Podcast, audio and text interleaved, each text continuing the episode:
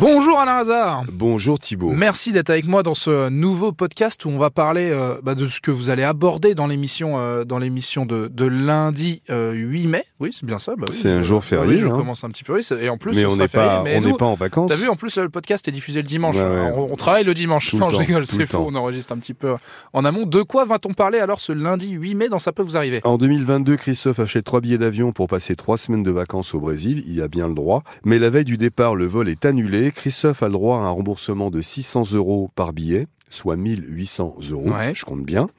Il ne cesse de les réclamer à la compagnie aérienne, mais elle tarde à rembourser, arguant à chaque fois que le dossier est clôturé. Ah ben d'accord. voilà, bon, Donc c'est une technique que quand tu demandes de l'argent, on te dit ouais mais c'est bon, le dossier est clôturé.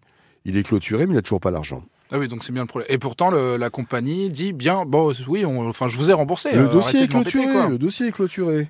Très bien. Et ben, intér- intéressant quand même. Enfin, c'est ça, c'est fou. Moi, je trouve comme comme manière de faire, mais bon, pourquoi pas. Alors là, on a, on a un cas qui est pas banal, c'est qui, que mènent Anne-Sophie et son mari, c'est un vrai combat. Ils se battent pour pouvoir enfin payer leur facture électricité.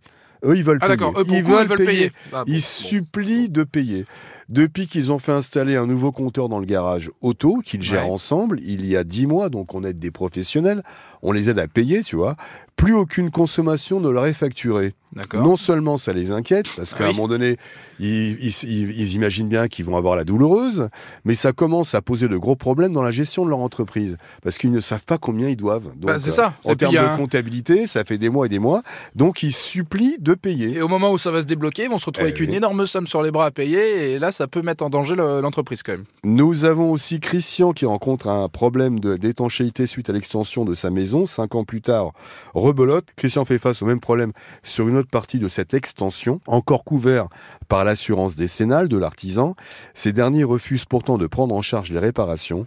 Sans nouvelles de l'artisan, Christian se retrouve avec une pièce condamnée depuis près de cinq ans. Ouais, ça c'est quand même un petit peu, un petit peu grave parce qu'on se retrouve, comme tu le dis, avec une pièce totalement euh, impossible à à aménager. euh, en Alors que l'assurance décennale devrait fonctionner. vie. Et Eh oui, toujours le problème des Voilà. assurances qui, qui font, qui font un peu retarder tout ça. C'est Voilà. tout pour toi, mon Bah, cher Alain Voilà, mon Bon, c'est cher déjà, Thibault. c'est déjà pas mal, hein, je trouve. C'est pas hein. mal déjà. Bon, bah allez, au travail et à demain, 9h sur RTL. À demain, Thibault.